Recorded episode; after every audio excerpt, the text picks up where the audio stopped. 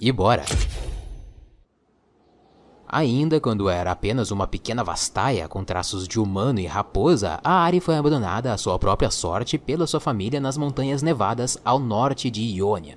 Essas montanhas não ficam tão distantes do Placídio de Návore, que é a cidade de Iônia que se liga com as principais regiões das Primeiras Terras. Então, embora ela tenha sido largada pelos seus pais, eles deixaram a menina próximo de um lugar bastante movimentado, onde a raposinha certamente encontraria amparo de alguém. E foi exatamente isso o que aconteceu. No início, a Ari vagava pelas montanhas frias sozinha. Ela era uma criança, não fazia ideia do motivo dela ter sido abandonada. Ela não entendia absolutamente nada do que estava acontecendo. A única coisa concreta que ela ainda tinha, que carregava consigo como uma forma de lembrança da família que ela teve um dia, era um par de joias douradas. A raposinha ainda não sabia, mas ela carregaria essas joias consigo pelo resto da vida, tentando encontrar os vestígios da sua origem. Depois de algum tempo andando pelas montanhas geladas de Iônia, a pequena Ari encontrou um bando de raposas durante uma caça matinal delas. A menina quis se juntar a elas e, embora certamente isso tenha sido bastante difícil no início, afinal elas eram só raposas comuns, não eram vastaias, mas não demorou muito para que ela seja amparada pelo bando e encontrasse uma nova família. Agora, não se sentindo mais tão sozinha, ela consegue sobreviver e superar as dificuldades, mas não todas. A Ari sentia um poder muito forte emanando dentro dela. Ela precisava praticar e desenvolver essas habilidades. Porém, ela não tinha ninguém que ensinasse ela sobre isso. Então, de vez em quando, quando ela estava afastada do bando, ela treinava os seus dons. Tudo começou com ela absorvendo a energia do ambiente à sua volta. E com isso, a menina aprendeu a criar grandes orbes azuis muito poderosos que davam o poder de melhorar os reflexos dela para que ela caçasse as suas presas com mais facilidade. E com mais um tempo praticando, ela aprendeu a encantar as suas vítimas. Então, a Ari conseguia pôr até mesmo grandes cervos em um estado profundo de transe, mesmo enquanto ela ainda devorava a carne deles vivos.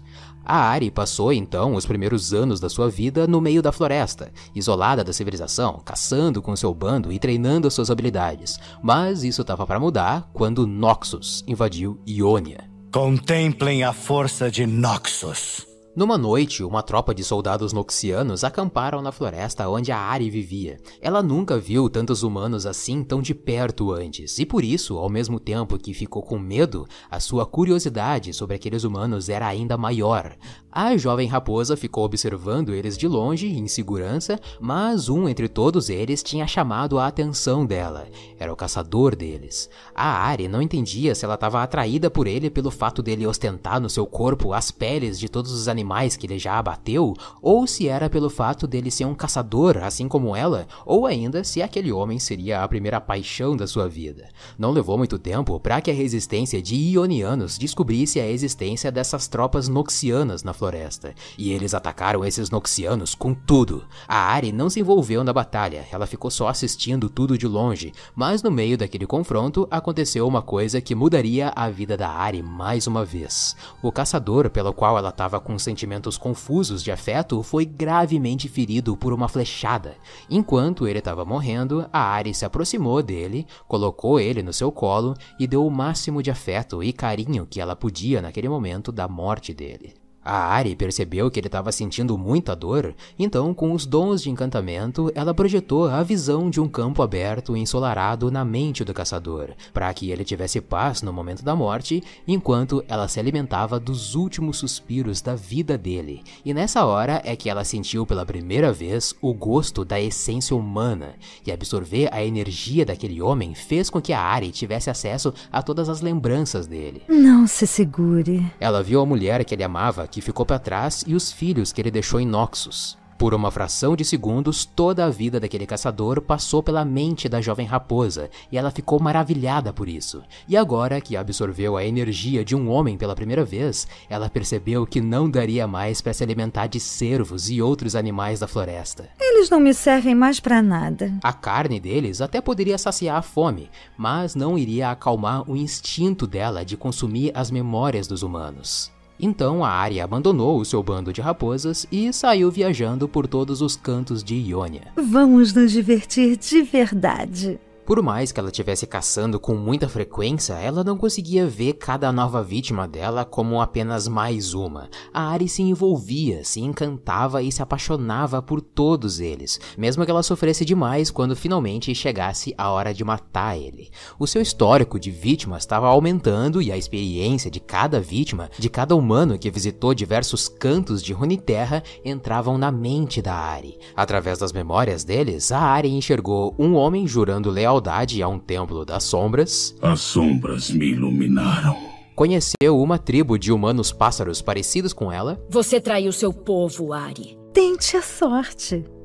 Se achar que é páreo para mim. Viu sacrifícios serem feitos em veneração a uma divindade do sol encarnado, possivelmente a Leona ou Azir, e sentiu a dor de ionianos inocentes serem mortos por mãos invasoras. Quanto mais ela absorvia essências humanas diferentes, mais ela ia se identificando com eles, sentindo cada sentimento de forma muito intensa e conhecendo através desses vislumbres e deslumbres um pouco de cada lugar de Runeterra que ela nunca visitou. Mas da mesma forma que sugar tantas lembranças deixava ela eufórica, né, para não dizer outra coisa, também se batia uma culpa imensa nas costas dela. Uma vez ela absorveu uma memória que falava de uma raposa demoníaca ceifadora de almas. Era o reflexo dela mesma, depois de tanto tempo assombrando vilarejos de Ionia, ela acabou se tornando uma lenda entre os humanos. Uma lenda terrível. Tarde demais para misericórdia. Então ela tentou se moderar, ter mais autocontrole desse vício de caçar e manipular humanos e se limitou a absorver pequenas quantidades de essência de vida humana, uma memória ou duas no máximo para saciar os seus instintos, né? E assim não matar aquela pessoa. Provavelmente ela caçava silenciosamente à noite, enquanto todo mundo estava dormindo, ela absorvia algum sonho e colocava alguma outra ilusão mais reconfortante no lugar, e assim ela fazia uma troca justa com as suas vítimas, digamos assim. Por algum tempo isso até que funcionou, mas esse vício, esse instinto, essa fome insaciável tentava ela e ela infelizmente cedeu e acabou absorvendo um vilarejo inteiro numa única noite. Ninguém vai ficar no meu caminho. Quando retomou o juízo e encarou todo aquele massacre que ela tinha causado, a área ficou desesperada. Ela fugiu e se isolou nas florestas do sul de Ionia e passou a viver lá durante muitos anos até que ela conseguisse superar esse trauma, ou então ser tirado dela. Isso é mais ou menos o que acontece no conto Jardim do Esquecimento,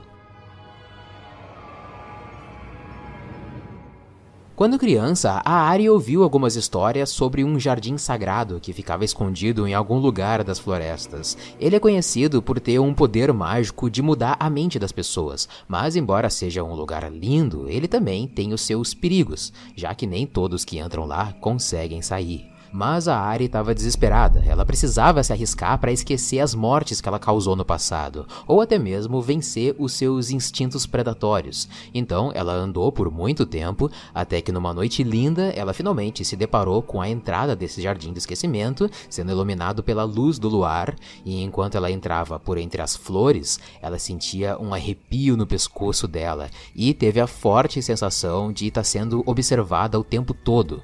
O jardim era totalmente vivo As plantas acompanhavam a Ari na direção que ela ia e outras flores iam se desabrochando a cada momento. Apesar da tensão que aquele ambiente proporcionava, todo lugar era muito bonito. No caminho por entre esses bosques, ela foi surpreendida por um lírio que se alongou até o rosto da Ari, como se estivesse fazendo carinho no rosto dela. Ela se aproximou ainda mais e cheirou o aroma da planta, que era quase hipnotizante. E quando ela estava quase entrando num transe, ela foi surpreendida. O lírio caiu morto no chão, e a Ari agora sabia que não estava mais sozinha. Ela se deparou com a presença de uma mulher muito velha. Era uma jardineira. A Ari se assustou tanto que ela saiu do transe. As lendas dizem que aquela senhora era uma devoradora de segredos, uma bruxa do jardim. Mas, em sinal de respeito, a Ari apenas chamou ela de Iglia, que é o mesmo que bisavó em algum dialeto ioniano. Sem que a raposa de nove caudas precisasse falar muita coisa, a bruxa jardineira logo percebeu que ela veio até o jardim em busca de absolvição e perdão. Então a mulher misteriosa convidou a Ari para andar pelo jardim com ela. Enquanto conversavam, a jardineira praticamente adivinhou que a Ari buscou o jardim para esquecer a morte de um grande amor. Entre muitas vítimas da raposa, teve um que realmente marcou a vida dela.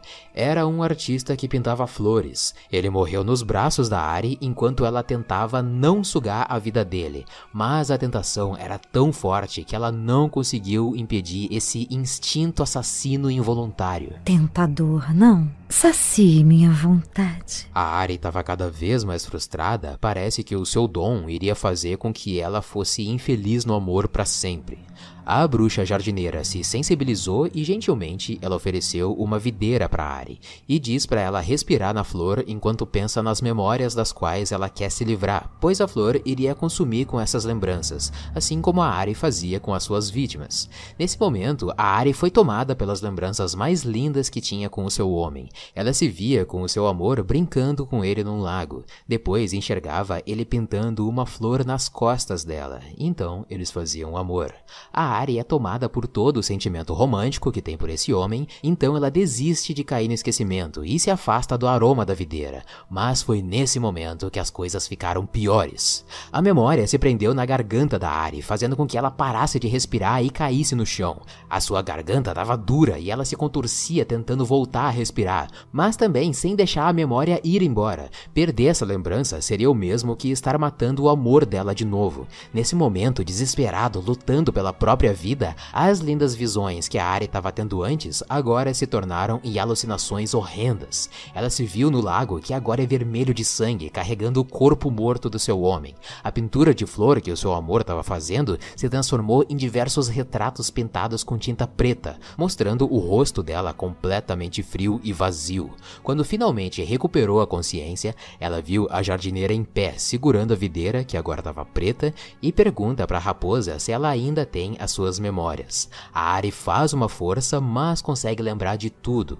Ela não se esqueceu e não esqueceria daquele homem nunca mais. A velha então aconselha a Ari a sair do jardim o mais rápido possível, pois já que as flores não conseguiram consumir as memórias da raposa, então agora elas estão famintas o bastante para consumir a Ari por inteira. A raposa então arruma forças e sai correndo. O caminho da saída ficava cada vez mais estreito e perigoso, e o jardim, que antes era iluminado pela luz da lua foi ficando cada vez mais escuro. Mesmo assim, com muita dificuldade, a Ari consegue escapar. De muito longe, ela ainda conseguia escutar a voz da velha jardineira dizendo que uma parte da vida da Ari ficaria lá para sempre e que o jardim nunca esqueceria.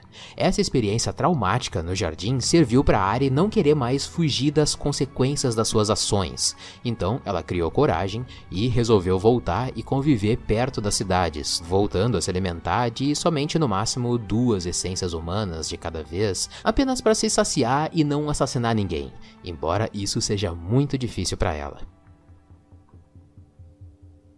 Uma das primeiras vezes que ela é vista depois de muitos anos é relatado no Diário de Campo de Eduardo Sant'Angelo. Eduardo Sant'Angelo é tipo um explorador, cientista, filósofo e até poeta de Piltover, que era encantado em conhecer o mundo e depois escrever artigos e livros sobre o que ele descobria. Ele quem descreveu os Vastaya, essas criaturas quiméricas humanoides que parecem existir há muito tempo. E depois que ele conheceu uma maravilhosa humana com orelhas e caudas de raposa se banhando nua num lago, ele se apaixonou por ela. Como ele mesmo descreve, a gloriosa mulher raposa. Ele ficava completamente animado, por assim dizer, afinal, a essa altura dessa exploração, o Edward já tinha visto todo tipo diferente de Vastaya, mas ele não tinha se deparado ainda com uma com traços tão humanos e tão voluptuosos antes. Ele se prepara para se aproximar da Ari, mas bem na hora, um outro Vastaya chama a atenção deles e estraga a brincadeira. A Ari fugiu rápido do lago e o Eduard ficou só na mão mesmo. A Ari é uma lenda até mesmo entre outros Vastaya, como o Shai. Esse Vastaya fala pro Edward que seria bastante perigoso ele ficar perto demais dela. Mas depois disso, o Edward nunca mais viu a gloriosa mulher raposa, mas também nunca mais esqueceu dela. Um tempo depois, a Ari consegue controlar ainda mais os seus instintos e se sente seguro o bastante para poder voltar a andar no meio das pessoas. Então, ela se veste com o um manto que cobre as suas caudas e orelhas para ela não ser reconhecida pelas lendas, e é isso o que a gente vê no conto Uma Troca Justa. Enquanto ela passeava animada entre as lojas, ela ficava brincando com aquelas joias da antiga família dela e que ela carregava consigo até hoje.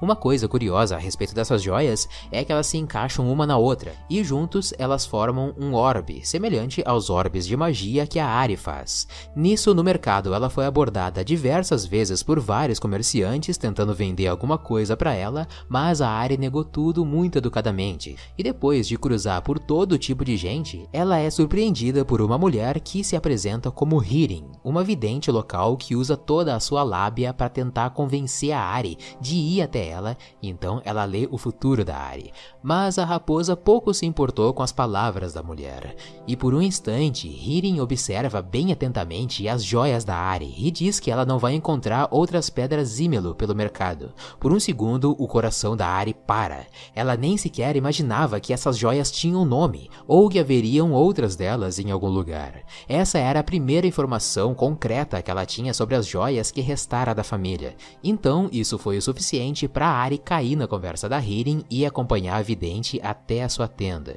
Chegando lá, a clarividente oferece um chá para sua convidada e elas começam a falar um pouco mais a respeito das joias. A Ari, mesmo que desconfiada, deixa Hirin segurar as pedras Ímelo nas mãos enquanto a vidente conta que Ímelo, na verdade, é o nome de um grande artesão que projetou essas pedras para que elas se encaixassem uma nas outras e que as joias que a Ari tem são peças de outras joias que se unem e servem para construir uma grande escultura. A Ari estava ouvindo cada palavra da vidente muito atentamente. Assim como seu passado é fragmentado, minha querida, essas pedras também precisam de outras para estarem completas. Quem sabe o que vai acontecer quando eu desenterrar o seu passado? Talvez você descubra mais do que gostaria de saber. Disse Hirin enquanto pegava uma faca de caça no seu armário e se aproximando da Ari, agora mostrando as suas reais intenções. Quando a Ari percebeu que tinha caído numa armadilha, a situação já tinha saído do controle. O chá que ela tomou, na verdade, era uma poção que fez ela ficar completamente paralisada. O efeito era tão forte que o máximo que a Ari conseguiu fazer foi emitir um rosnado fraco saindo da sua boca. Não há necessidade disso, madame. Eu só preciso de uma de suas caudas. Elas servem para poções e são muito valiosas, sabia? Mas não se preocupe, não vai doer nada. E quando você acordar no dia seguinte, nem vai dar falta. Afinal, com certeza você não usa todas elas.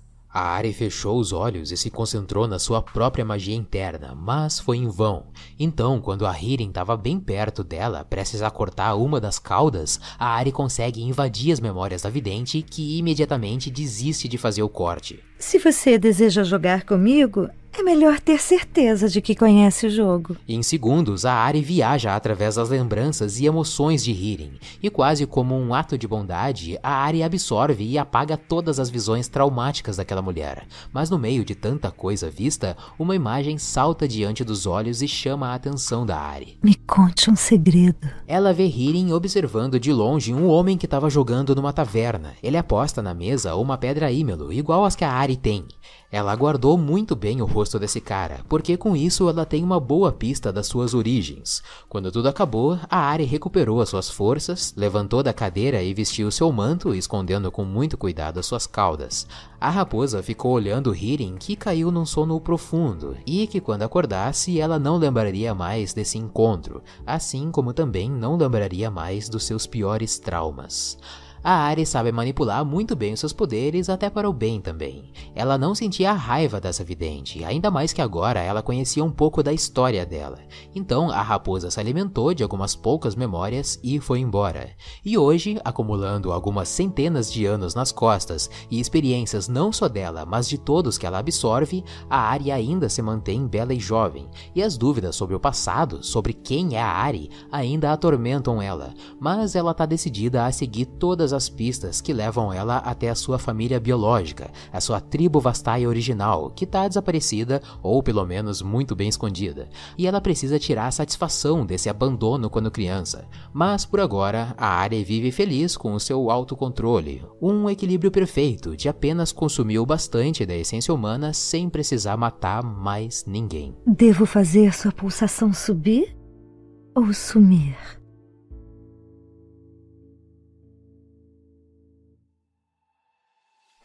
Maninho, eu peço por favor que você deixe o seu like, porque isso é importante demais aqui pro canal. Comenta o que você gostou, o que você não gostou, o que eu poderia melhorar, ou então deixa uma sugestão de uma próxima história explicada aqui pro canal. E compartilha com seus amigos, compartilha nas redes sociais para que chegue a mais menhares do nosso LOLzinho. Você pode apoiar o canal financeiramente através do Padrim ou também através do membro do clube de canais aqui do YouTube mesmo.